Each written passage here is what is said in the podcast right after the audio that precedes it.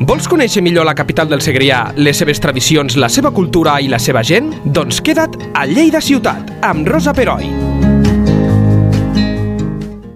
Benvinguts a un nou podcast de Lleida 24. Tot sovint, els que som de Lleida, caminem pels seus carrers amb les presses que ens marquen les rutines diàries. Travessem les seues voreres i places pensant en mil coses i pendents dels semàfors, del trànsit, de si fa, fred, de si fa fred o si hi ha boira, i arribem a destí amb sort, havent-nos aturat a un aparador de roba de l'eix o a comprar en algun supermercat alguna cosa per sopar. Som els mateixos que quan viatgem a qualsevol ciutat europea badem pels carrers, fent fotos amb el mòbil, mirant façanes, entrant a les esglésies i deixant-nos enlluernar pels guies turístics que ens expliquen històries i llegendes que van més enllà d'una mènsula o una portalada. Us hi reconeixeu? Perquè servidora que us parle, ja us dic jo que sí. Per això, mentre llegia Lleida Secreta, el llibre editat per Vien Edicions, amb textos de Josep Tort i fotografies de Jordi Pou, no podia evitar imaginar que els autors ens picaven el crostó als lectors lleidatans. Una picada de crostó afectuosa, espero, feta amb la finíssima ironia de la prosa del Pep i les impressionants imatges del Jordi. Avui els tenim a tots dos a l'estudi. Benvinguts i moltíssimes gràcies. Vale, Hola. gràcies, gràcies. Lleida Secreta està estructurat en 39 capítols i cadascun d'ells explica un racó, un detall, una llegenda, potser algun indret que no existeix i no ha existit mai. Però hem de deixar de clar que això no és una guia turística i no ho vol ser, eh que no, Pep? No, no, no. No, el que passa és que un eh, pot agafar el llibre i fer-ho servir. Perquè hi ha un mapa, a més a més. Eh, turística ja et dic que no, perquè, perquè normalment la cosa turística vol dir que hi ha un guany econòmic, vol dir que hi ha un interès per ensenyar alguna cosa que vols vendre o que fas una tria eh, a, per ensenyar allò que és, a tu et sembla que és més bonic. Cert.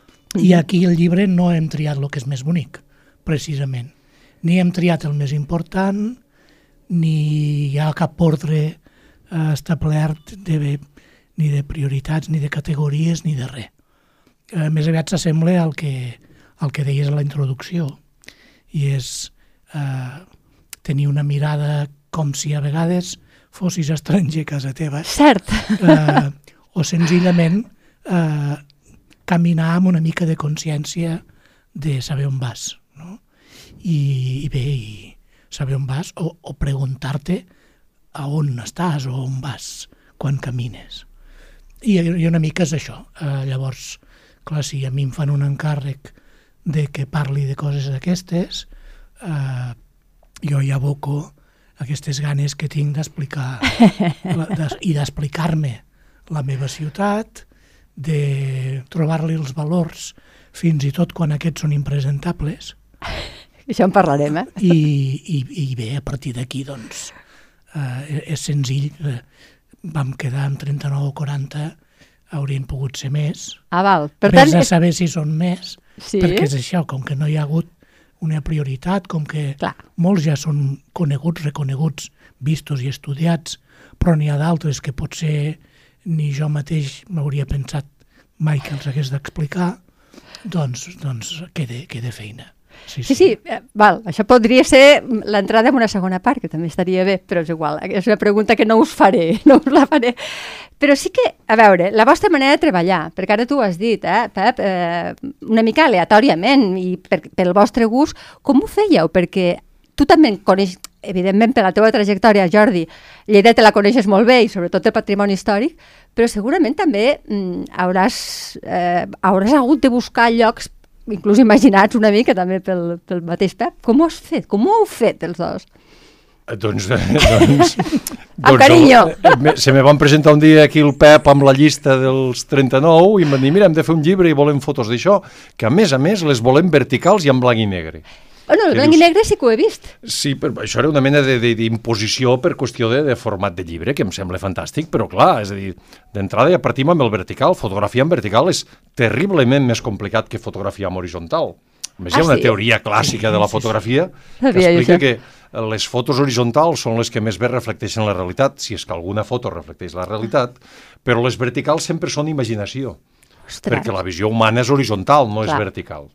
Llavors, a més a més, fotografiar patrimoni en vertical acostuma a ser complicat, tret d'algun edifici concret, no és fàcil. Però bueno, això eren imposicions. Després hi ha la llista de llocs, que com ha dit el Pep, jo crec que això ho van fer per, per, per, per bueno, sí, ho diré, putejar el fotògraf. Eh?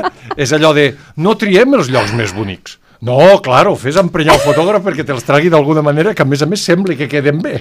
Clar, eh? clar. Jo sempre dic el mateix, els fotògrafs som uns punyeteros mentiders clar, i ens dediquem a, a, a, a ensenyar les coses com són, però com no es veuen normalment.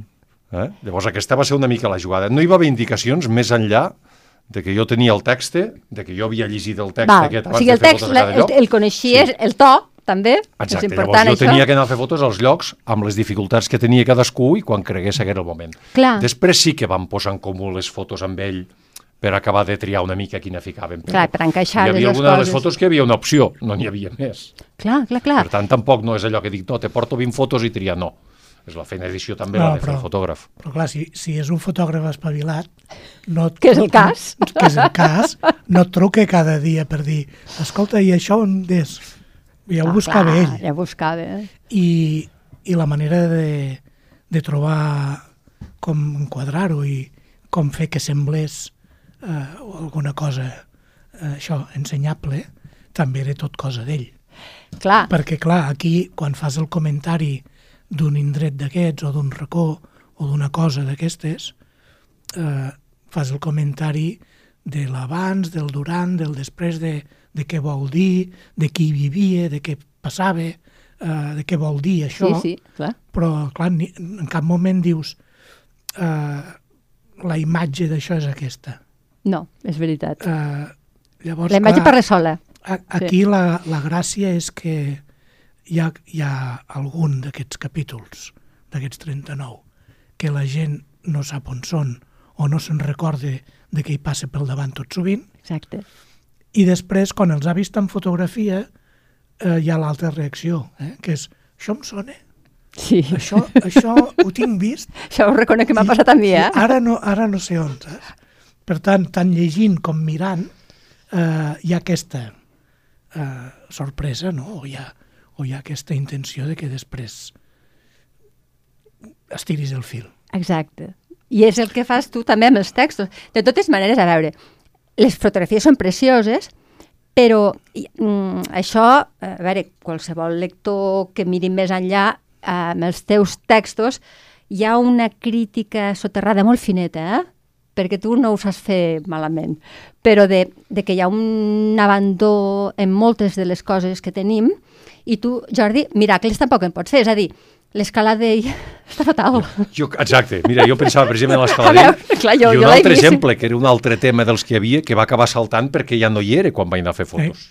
Hosti, Sí, una sí, placa que havien previst fer fotos i quan vaig anar havien tirat la terra a la paret i ningú sap on és la placa.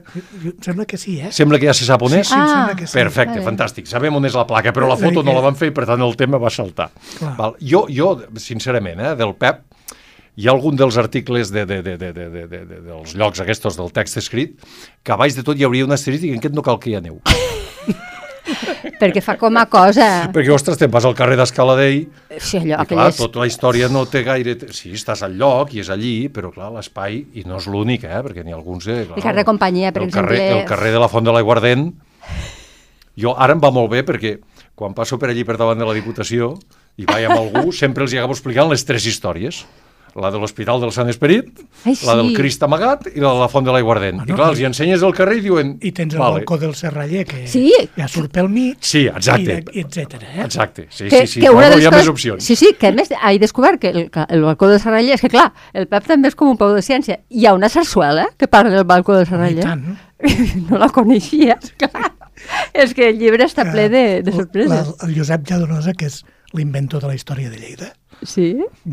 i això ho han dit eh, insignes historiadors, és a dir, eh, quan la història d'aquesta ciutat, eh, des del punt de vista d'història moderna, ningú l'havia fet, només hi havia cròniques romàntiques i, Ja. i coses així, eh, se la va inventar Lladonosa. No vull dir que s'ho inventés, però sembla que, de- que, que es va originar amb ell, i de fet és tan així que quan van fer aquell, aquells nou volums que havien de ser de la magnífica història de Lleida, em sembla que no van superar el mestre. Només hi van posar més fato. Exacte. Eh? I més peus de pàgina. I ara, i ara em sentiran uns quants que diran sí que és desgraciat de dir això Bueno. i desagraït. Però bé, eh, eh, Lladonosa, a més a més d'escriure la història de Lleida i convertir-la en una cosa digna i ensenyable a, a tot arreu, homologable, diguéssim, eh? Sí. mm, va fer la lletra de dues sarsueles. La fi de Macot, que el té en novel·la. Sí, I- jo, i- jo la i- tinc, aquesta Sí, novel·la. sí, i em van fer un libreto amb, amb sarsuela i la, del, la història del balcó del Serraller. Uh, a veure, el, el llibret no mate. I la música del mestre Víctor Mateu mm, al seu moment no va tenir massa èxit. Però jo en- entenc que tampoc els intèrprets de l'època i la manera com es va estrenar eh, hagués estat mm, res espectacular. Ja. Però no estaria malament que algun dia eh, Recuperes? es, es repesquin aquestes Sí, i tant, i tant. coses que al seu moment doncs, havien fet vibrar una mica això. Sí, sí, és una curiositat que surt aquí al mig, Sí, que no és cap títol d'aquests ni cap capítol No, d'aquests, però et quedes parat, perquè no, no ho però de passada, quan Ahà. Aquests referents és una mica el, el patrimoni immaterial també. Exacte. Darrere d'una pedrota que no n'hi fem massa cas i resulta que hi ha eh, doncs una història que és molt bèstia. Aquesta jo crec que és la gràcia del llibre, no? O sigui, és, eh, ensenyes una, una, una fotografia bonica. A vegades no et menteix, perquè, per exemple, me fico al cap la, la placa de l'Onofre Cerveró. Allí tu veus que allò està fet, o sigui, Clar. la façana aquella pobreta està deixada de la mà de Déu. És increïble, sí, sí. Sí, i, i tu ho poses És i que dius, no mira, ah, és tal qual, vull dir, què has de fer? No? És que no tens alternatives, tampoc Clar, ja clar, està clar, bé clar. que es vegi com és. No, tampoc no hem de... Clar, no, si, si No, no, poguéssim, clar. recuperaríem les imatges originals I- de quan Escala Tant de bo, està, tant de bo, Però exacte. això no... I el, i, i, I el fotògraf aquí present no fa Photoshop. No, Eh? eh? ho hem de deixar clar. O hi ha algun tractament de la fotografia no, no, en aquí? aquest cas. Home, a veure, des del moment que són en blanc i negre ja no són la realitat. També per tant, veritat, clar, hi ha un tractament perquè els hem tingut que transformar, Sí, sí, a més hi ha un virat. Així. però no cal fer Photoshop per, No, per dir no, no. mentides amb les fotos. Exacte, No, exacte. no, però Hi ha moltes aquí... tècniques i moltes maneres. Però maquillar eh, aquests, aquestes desgracietes locals. Tampoc. No, però per No exemple... sentit. És a dir, la, la, primera, la primera opinió del fotògraf, perquè els fotògrafs sempre fem opinió, és l'enquadrament que fas. Clar.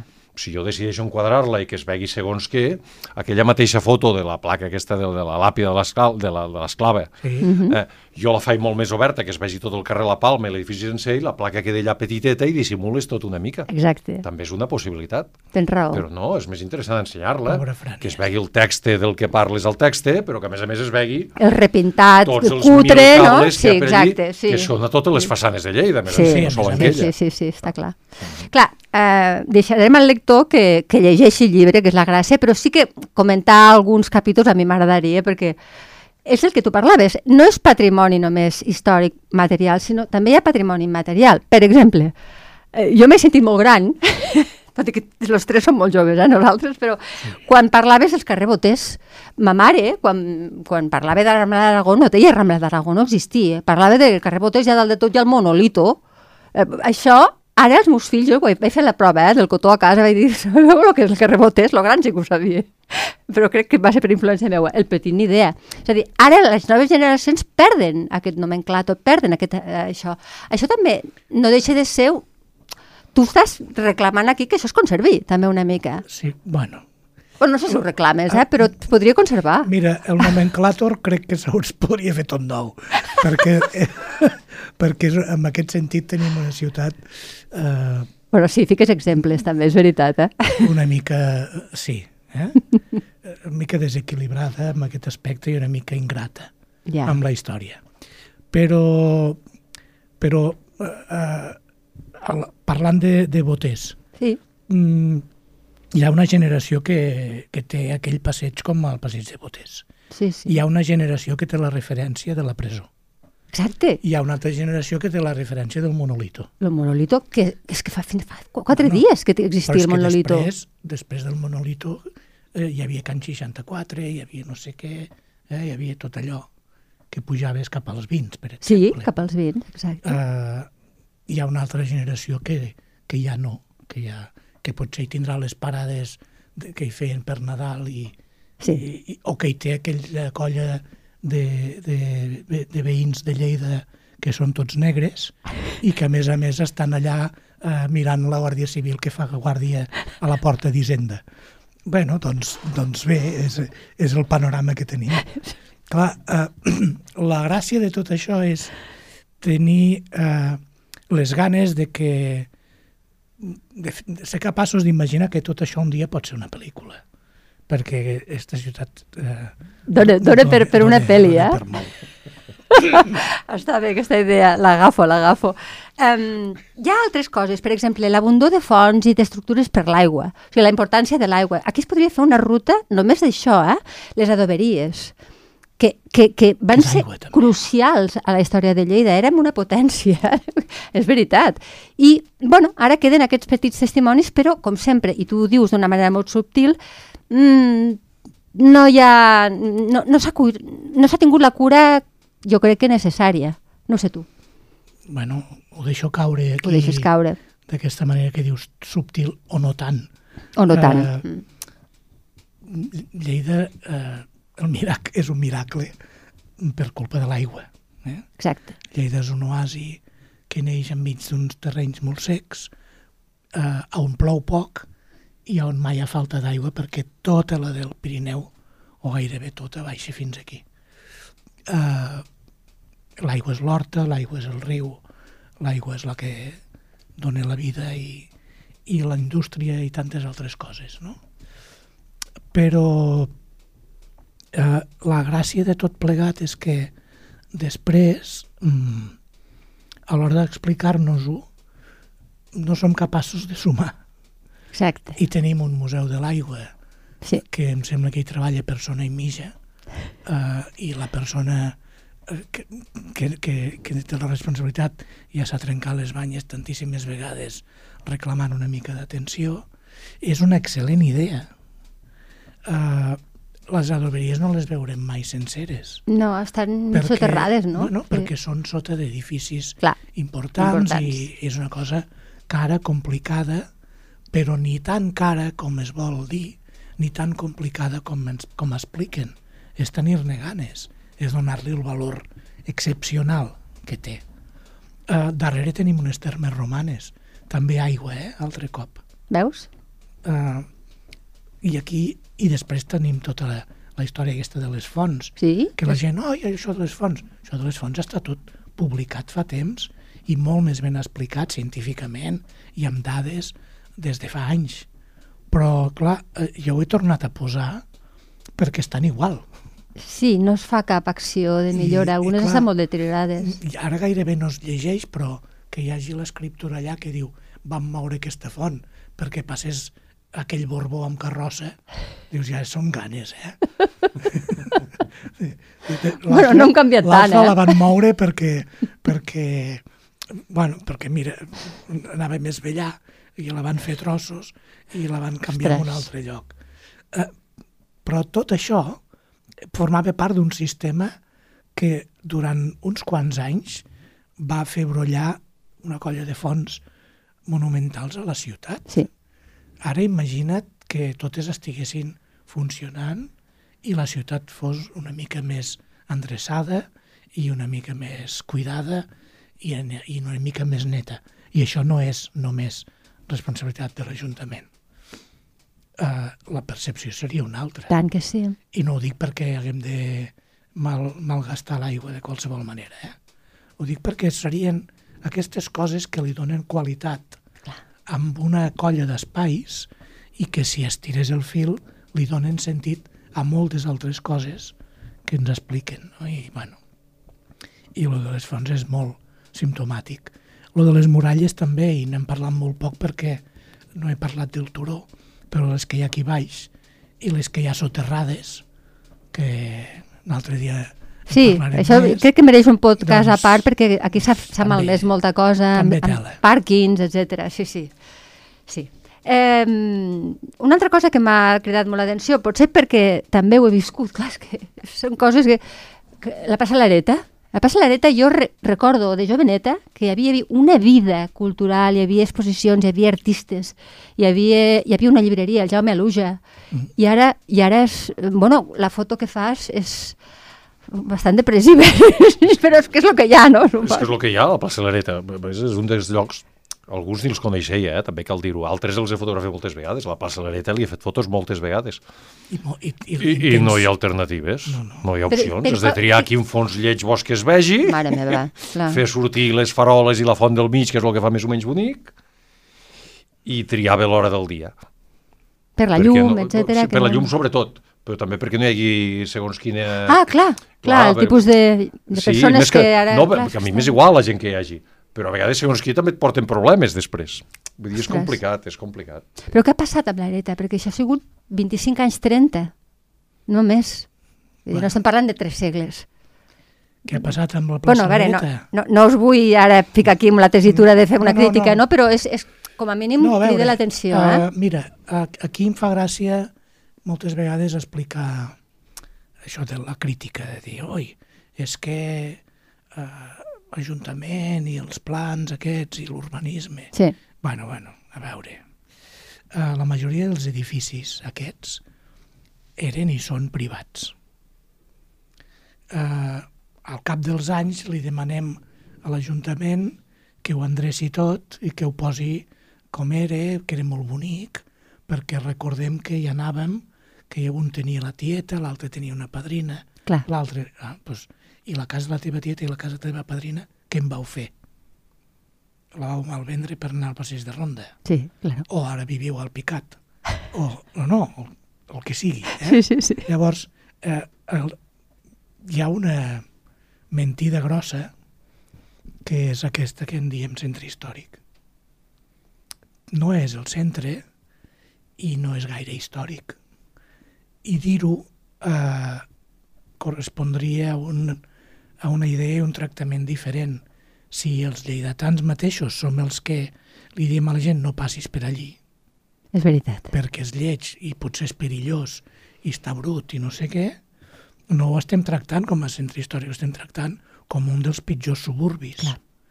Les solucions urbanístiques i, i malauradament a vegades també socials que s'hi han volgut posar eh, no són de centre històric, són de suburbi. Sí. I ara ja fem tard amb moltíssimes coses.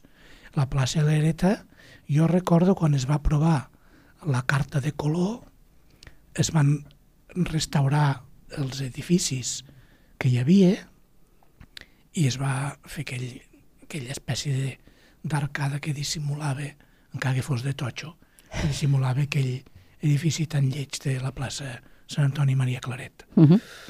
però en aquell moment era una rehabilitació de la plaça que hauria pogut seguir en aquest estil Exacte, sí.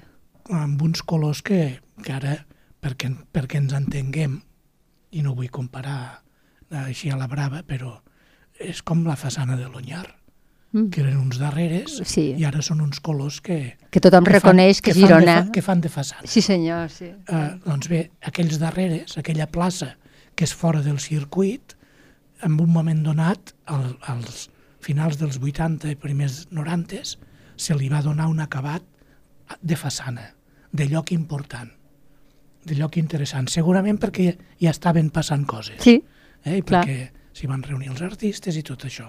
Bueno, no ho hem sapigut mantenir. és aquest el problema, sí. I a més a més, eh, aquesta manera de fer de l'especulació urbanística i, i de la poca qualitat de segons quines arquitectures ha fet que finalment no hi hagi cap casa original.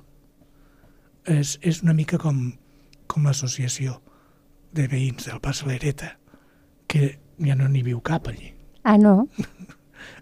Veure, sembla un acudit i no vull ofendre a l'amic Pelai ni tota aquella gent, però una mica és això, és a dir, eh, la mateixa gent que hi vivia van haver-ne de marxar, Clar. on van anar marxant o van trobar que no era el seu lloc. I ara n'hi viu un altre, i tant de bo hi visquin la mar de feliços. Sí, sí, no, és evident. Però, però tens aquesta sensació de que ens hem deixat perdre Sí. aquestes coses i ara I ara resulta que diuen, oh, eh, tan bonic que era, i te'n recordes, i no sé què. Sí, sí, sí, però... Però mira ara com què? està, no? I, i què ha passat? faràs? Aniràs a protestar a la paeria? A la Generalitat? A, jo què sé. Clar, sí, sí, és, és, és complicat. Amb sort, amb, amb sort algú hi va fer una foto i mira, Exacte. Mirar les sí, fotos sí. i les postals. Sí. Sí. Per exemple, el carrer dels Dolors, el carrer dels Dolors, eh, bueno, jo t'imagino tu, Jordi, ja, aqu aqu aquell, aquella zona era zona, la que jo recordo, no l'anterior, eh, la que tu expliques molt ben explicada. Era zona de prostitució, no sé com està ara, no ho sé ara, però És que no hi ha carrer ara. no hi ha carrer. És que fa molt temps no hi passo, sincerament. Suposo que és perquè són zones que no mm, ja no em criden, com els passen molts lleidatans. Però veus, no sabia, per exemple, que la higiènica, que era un lloc on, on, bueno, on Sí, sí. la gent comprava coses, no? Uh, després, la revista que va haver, uh, no fa tant tampoc, uh, al, al rectorat, i que va durar poc temps, va prendre el nom de- d'aquesta botiga o Sí. d'aquest lloc, no ho sabia. Vull dir, és que clar, són coses que ho hauríem de saber lleidatans això i no... Perquè Bueno. forma part de la nostra història recent. I forma parlant de part- coses molt recents. Forma part de la història del carrer, perquè era Clar. la, la botiga que es veia des de Cavallers, Sí, una botigueta petita, eh, que era, doncs, eh, bueno, donava un servei que llavors no el donaven les farmàcies o el donaven una mica d'amagat. clar. Sí, el donaven les farmàcies, però una mica d'amagat. I ja està. És tan senzill com això. Sí, sí. Uh, I, evidentment, els poetes i artistes de l'any 80 a l'incipient universitat recuperada que, que estava al Roser van agafar aquest nom perquè és que el tenien allà al davant. Clar, clar, Li clar. haurien pos, pogut posar Mesón l'oficina eh? o una cosa, un bar d'aquells que hi havia per allí clar. eh? uh, o alguna cosa pitjor. sí. Per exemple, la Costa del Jan, una altra, una altra cosa que m'ha agradat molt, no? perquè Les Al fot- fin- La foto del Jordi. Sí, bueno, és que, jo, és que esclar, la foto és molt frapant. I a part la llegenda que hi ha darrere d'un metge jueu. És Mira, que és a la, a la, a, Sí, sí, sí. abans has preguntat, a la Costa del Jan hi ha algo de Photoshop. Ah, sí? Sí, sí perquè clar, tu, tu preveus i llocs que els coneixes i aquest el saps, però clar, hi vas i trobes una valla tallant la Costa del Jan ah. i segueix tallada. L'últim dia que va estar, i no fa ni dues setmanes, encara hi havia una valla, tant a baix com a dalt.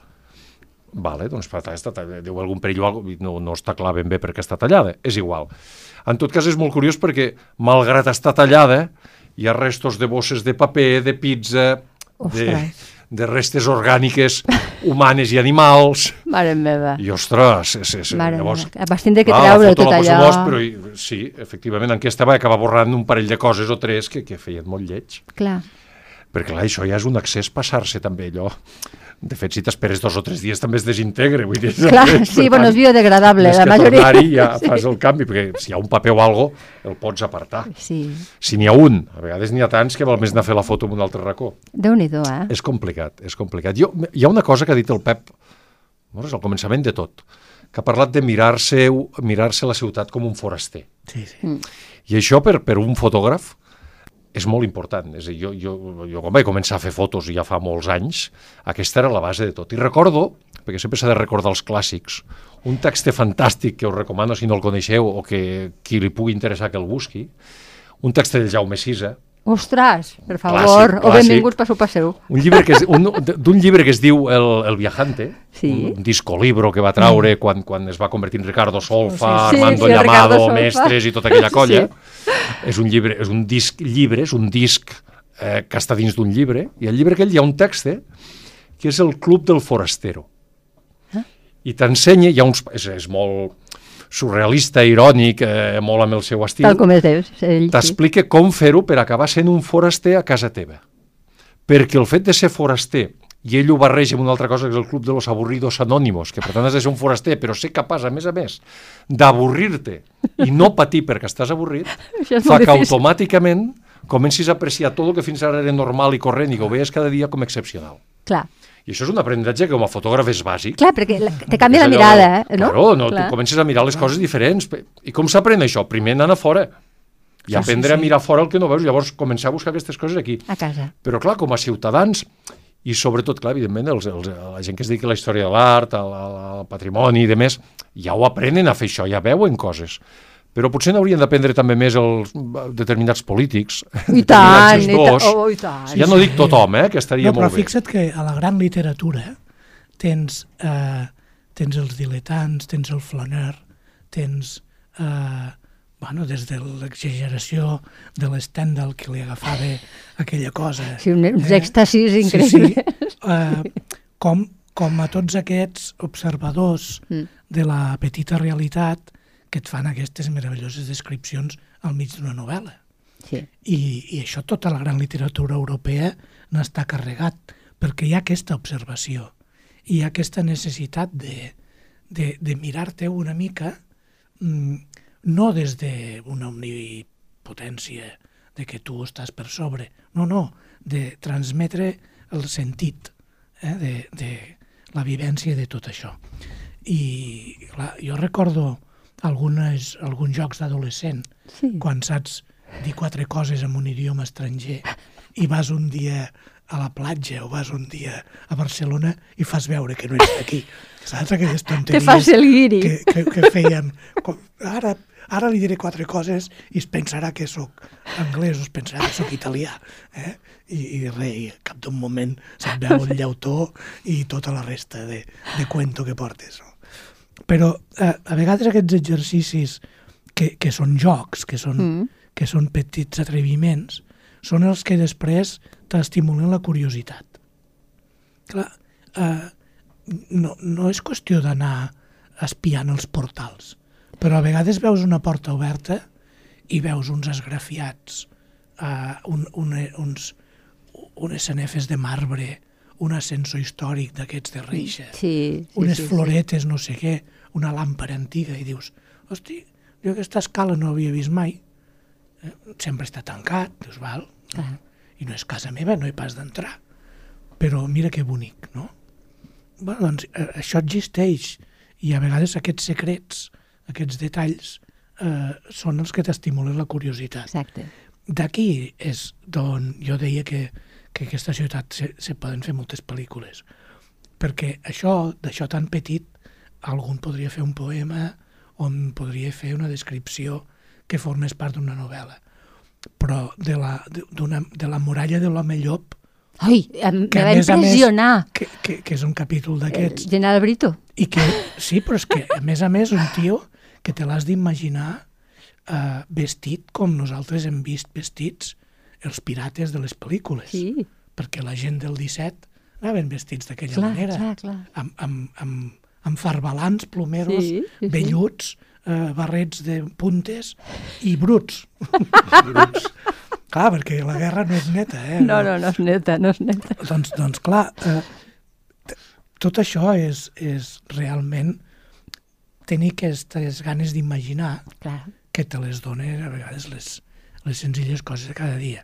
I aquesta és una mirada, és la mirada de, del fotògraf, de, que veu més enllà, és la mirada del, que, del fabulador, Mm. és aquesta gran literatura, però és en el fons el que després ens ha de justificar eh, això que en diem patrimoni. per què ho volem guardar això? Perquè té anys? No. Si té anys és vell, punt. Uh, perquè és bonic? Bueno, mira, en aquella època no ho trobaven bonic, ho trobaven útil. I li van fer una sanefa perquè, perquè mira, tenien quartos uh, al costat, i van fer un altre i es llisillàs perquè... No hi havia tants diners, eh? clar. Però, però sí que a vegades hi havia voluntat de fer-ho bonic. Sí que a vegades hi havia un discurs al darrere, encara que sigui un discurs que ara podria ofendre, però hi havia ganes d'explicar coses darrere de les coses. I ara eh, tot això eh, torna i fins al punt de que tu penses que s'ha de conservar. Exacte. Quan dius això no s'hauria de perdre, estàs posant-li una etiqueta que diu això és patrimoni. Però al moment en què ho dius, eh, deixa de ser d'un i passa a ser de tots. Exacte. Que aquesta és l'altra. Eh, a Lleida li falta que tinguem consciència de que eh, les adoberies no són de l'Ajuntament, ni de la Diputació, ni de l'edifici que hi ha al damunt. Que les fonts, aquella no és la font del Roser i l'altra és la font del pati. Això és de tothom. És de tothom. I no només dels de Lleida, és de tothom. Exacte, sí, sí, sí, és de tothom. Uh, sí. La façana de la paeria i els baixos de la paeria. De, de la façana surt una cosa. Sí, sí, sí. Però, Bueno, hi ha una, també hi ha Sí. un fan fantasma allí que no Però- l'he acabat jo de veure, però bueno. però aquella façana i, i, i l'entrada a la paeria, Sí. jo ara, això no ho he dit massa en públic, ara, ara quedarà gravat. Vinga. Tu entres allà i dius, quin ajuntament més lleig? La garita aquella de l'Urbano, uns, Sí, cables, uns cables que passen allà amb una escala fosca de fusta, Sí. és una escala guapíssima, però normalment està fosca, amb una pintura lletja que és una mala còpia. Eh, però, però, eh? I, I un pati que mm, es, es veu que és una restauració fina. Eh? I després hi ha un penjoll que posa museu. Ah, sí, u, u, aquell penjoll el tinc al cap, sí. Eh, I, i, I que allò no és museu, allò és els baixos, que és Les masmorres, no? O la, Sí, sí, hi havia bueno, la presó, sí. tota sí. l'excavació arqueològica d'un edifici interessantíssim que ha passat per diferents èpoques Mhm. i que està sota i que més o menys és visitable, més o menys en condicions i més o menys explicat. Sí. Però vas a un ajuntament d'un poble, fins i tot dels pobles lletjos del Segrià, i dius, hosti, aquí, eh, Sant... Que regio. És regio, sí, ma mare ho deia això, S'han- que s'han regio. gastat los quartos, perquè això és l'Ajuntament. Clar, perquè es veu que és la casa pairal, sí. Aquella sensació de donar-li importància a determinades Sí, coses, sí. un cert orgull, Exacte. eh, tot, tot, tot això sumat, és que són moltes coses les que eh, podem dir amb, amb aquestes historietes, no? Però eh, a, a Catalunya eh, és una pregunta que faig des de la més absoluta ignorància. Les, les ciutats tenen aquest mal o només són poques les ciutats que tenen aquesta, permeteu-me l'expressió, eh, ja sé que és molt asquerosa, la falta d'autoestima, no? que diem que tenim els lleidatans cap a nosaltres i cap a la nostra ciutat. Què, què en penseu? Mm, Jordi, tu has voltat. Eh, mm, Jo, mira, Pep. sol sé que, que fa un parell de setmanes estava a Granollers inaugurant una exposició Mm? i una de les exposicions que havia, perquè era un festival, estava a les adoberies de Granollers. I quan vaig entrar a les adoberies de Granollers vaig pensar, dic, per què no les tenim així també a Lleida? Eh? Per la manera que està... També depèn de l'espai i com estiguin, eh? Però em va sobtar força, me va sobtar força, més Granollers, és una ciutat una mida més reduïda, això, exacte. Sí. I clar, no ho sé, al final depèn de qui tens al davant i les ganes que hi fiquin o no hi fiquin i el que puguin estirar. A veure, vivim en una ciutat que per una gran majoria de la classe política que ens ha governat els últims quatre anys i fins i tot els que estan a l'oposició, el Museu Morera no s'hagués fet. Exacte, sí. I dius, ostres, si tens aquest patrimoni, tens aquesta col·lecció que és única a nivell català i preferien que no s'hagués fet el museu perquè està en les fonaments podrits o perquè cauria no sé què o perquè aquests diners... Doncs què has d'esperar? És el que falta és més cultura, eh? el que falta és més formació i potser... I més voluntat, en, Clar, en, sí, en sí, general, sí. no? Suposo. Si els teòricament més preparats, que són els que estan a dalt manant, eh, això no ho valoren, és que alguna no es fem bé. Teòricament. Uh, teòricament, Sí, sí, eh? sí, sí, sí. Però no dic Bé. presumptament, eh? això com si... que és més, és més penal, el presumptament. Presumptament és més, més penal. delicte. Sí. No, eh, al, al costat d'això hi ha, hi ha una immensa ignorància. I, clar, els que, els que hem estudiat i expliquem sovint la història de Lleida, trobaríem molts arguments històrics que expliquessin el per què d'aquests dèficits, no? I d'aquest desconeixement i, i d'aquest problema de, d'autoestima tan típic i que ara ja és un tòpic. És un tòpic, sí. Sí, però saps què passa? Que les excuses històriques no poden durar sempre. Clar. Que parlar d'una situació de fa 80 anys, de fa 300 anys o de fa 800 anys no, no té res de d'excusa. No, ara ja no. Ho Està hauríem d'haver superat. Exacte, sí, sí. És dir, que un... Aquests traumes, no? Clar, que, que, un, eh, que, un- que un jaciment arqueològic de primera magnitud eh, estigui allí oblidat i maltractat, com, com per exemple les termes romanes, Sí. que no surten al llibre. No surten, sí. És que Des de fa- Arribes a posar les termes, tenim un problema. Sí, què fas? Per què fas, foto, Jordi? Greu, eh? Greu, sí. Photoshop i el que convingui. saps? Intel·ligència artificial. Aquí. Sí, exacte. Però aquí ens inventem un mosaic i tiramilles. Exacte, sí. No, no, però una cosa així, que estigui en aquest estat després de tants anys, no és a causa d'aquesta història de sofriment No, és evident que que no. la ciutat Ara ja ha no. tingut, No, d'aquest desconeixement perquè ha estat mediatitzada per uns poders fàctics eh, aliens que no han deixat que la seva ciutadania tingués aquest, aquest, aquesta proximitat amb la seva pròpia història i això. Ara ja no hi ha excuses per sí. segons què. Exacte. Eh? I, aquí, I aquest és una mica el kit de la qüestió. Li donem toms al tema de l'autoestima, eh, versionem una mica el què i fins i tot hem, hem estat tan, tan mentiders i tan traïdors com per traduir l'eridanisme, convertir-lo en lleidatanisme, Sí. a convertir-lo en lleidatanament d'això, tot, tot per buscar excuses de no fer la feina que ens toca fer Cert. de no assumir els nostres dèficits, les nostres mancances i els, i, i els reptes que tenim. I arremangar-nos, no? Ja d'una Però vegada. que, a més a Sí, més, sí. tenir, tenir tants reptes i, i tenir-los tan bonics perquè el resultat és espectacular, eh, hauria de ser positiu. Sí, Mirem-nos-ho així. exacte. Fer-nos créixer, o sigui, allò, augmentar la nostra autoestima, no?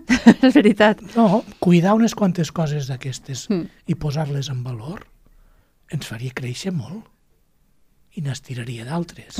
I, i, i deixa'm afegir una cosa, Sí. perquè d'aquesta n'hi ha d'aquesta gent també, que és allò de que, escolta, que tu critiquis com està conservat segons que a Lleida, ni estàs fent mala publicitat de Lleida, No. ni estàs pretenent esfonsar-la, ni res No. semblant, perquè a vegades Està bé l'observació. resulta que sí. critiques, critiques segons què i sempre et surt, escolta, és que sempre parleu malament, el que hem de fer és defensar el que tenim. No, és que precisament ho defensarem si ho tractem bé. Exacte. Eh? Llavors, i d'aquestos n'hi ha, ha alguns de ha molts, personatges, n'hi ha eh? molts. I hi ha, Molt, damunt, sí, sí. És allò, no, però defensem. Escolta, doncs defenseu de veritat, que és respectant-ho i tractant-ho bé i, Sí, i sí. no només dient, mira que bonic que ho tenim, eh? No, bueno, és, bueno, i no treure el tema de la seu vella. no, no, no. No, que no, a més no l'has tractat al llibre, m'imagino perquè mereixeria un llibre a part, eh, no? Diria jo, o perquè No. te toca massa de prop i no ho vols tractar, no ho sé. La eh? Seu No ho sé. Vella i el Turó es mereixen bastants llibres Val. i bastants diferents, eh? perquè eh, hi ha moltes maneres d'abordar aquella, aquella realitat patrimonial tan potent. Mm, el que passa és que el to del llibre i la línia editorial d'on surt l'encàrrec Mm. eh, no era eh, de detalls d'història de l'art, de, ma de matisos, de descriure aquí uns capitells que són així perquè són del 13 i aquests són del 14 i aquest detall és del primer gòtic i aquest és del segon gòtic. Això ho fan els historiadors Clar. de l'art i ho fan amb aquest detall científic que també té molt de curiositat, que també té molt de carinyo del que s'hi dedica i que té molt de curiositats perquè al darrere també hi ha unes històries Sí, suculentes Sí, sí, segur. però, però és un altre to. I, I després hi havia una altra intenció molt clara, eh, que és aquest, eh, aquest sentit patrimonial de les coses. Uh -huh. eh, ara, en aquests moments, els pobres de la UNESCO tindran feina, perquè quan ja més o menys s'ha classificat això del patrimoni, ho estem desclassificant. Igual que quan hem aconseguit classificar les arts, ara totes es barregen. Bueno, és, És així. veritat, és això, així. sí. A, a, el riu és patrimoni natural i l'horta també. Sí. Sí, bueno, el riu i l'horta han estat tocats i retocats per la mà de l'home des de fa mil·lennis. Per tant, sí que és patrimoni natural, però també és patrimoni cultural. I també és patrimoni artístic en segons quins temes. Sí. També és patrimoni industrial en segons quins temes. I econòmic. I, Sí, sí, sí, perquè és veritat. però sí que és patrimoni. Uh -huh. I ja entenem que el riu és patrimoni. Sí. I ja entenem que l'horta és patrimoni.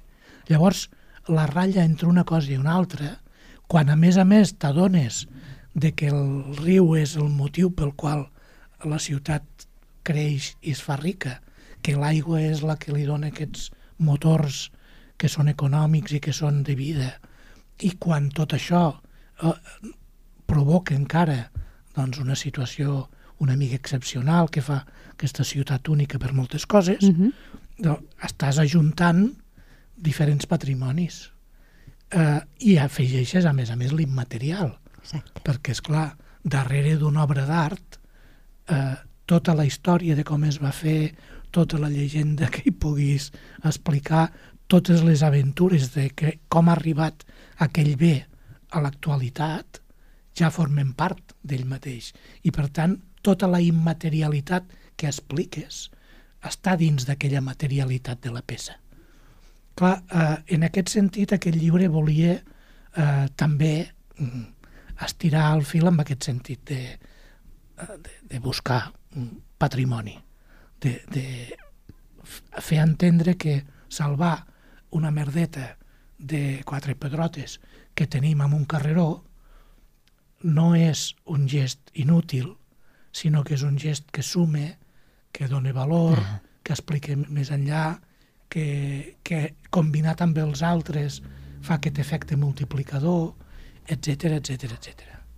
I per això mm, la tria et deia que pot ser de bastants més. I tant, i tant, segur. Deixeu acabar amb una maldat, per riure, els canons del Gardeny. És que molta gràcia, perquè Ai, aquells canons, a veure, què hi fan Que allí? me l'ha rauret, el comentari. Me l'estima molt la Carme. Home, la Núria, sí. Però molt, ai, la Núria, perdona, la Núria. és que, és vam que hi, estudiar juntes. treballa tant allà dalt que... A veure, aquells canons estan allà dalt, claríssimament, perquè la gent s'hi faci fotos.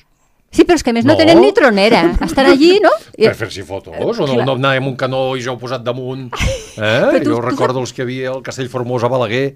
Ui, si m'he fet fotos i vas a la platja o... Pues allò, de ser de- una ciutat que tingui uns canons que t'hi puguis entrar al damunt. no, clar, perquè a més són ca- canons de marina, és a dir, al final Lleida, ti- segur que si busquem li trobarem el mar, segur, segur que sí. És, és fantàstic aquest, És aquest fantàstic. detall, és fantàstic. És De tota manera, deixeu-me ja dir-vos que, que jo penso que al final hi ha, que hi ha molt carinyo per Lleida, hi ha molt amor. És, una, és un llibre que, és, que hi ha molta crítica, hi ha, sí, eh, està, però que hi ha una intenció de, ostres, posem-nos-hi, reflexionem, molta reflexió, hi ha molta reflexió que penso que en, ens cal fer, molt, la que heu fet vosaltres està molt, molt ben feta.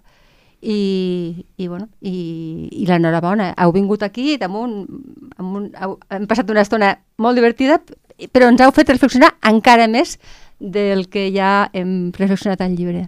Moltíssimes gràcies als dos. I a veure, esperem gràcies altres, altres llibres com aquests. Molt bé. Bueno, d'entrada que la gent compri aquest. Sí, sí. D'entrada, Ja que comencem som- que compri aquest. No? Sí, perquè a més és que s'ho passaran molt bé, jo m'ho he passat molt bé. I després ja ho veurem. Moltíssimes gràcies, de veritat. Vinga, a tu. Gràcies a tu. Lleida Ciutat, amb Rosa Peroi, cada dos dijous a lleida24.cat.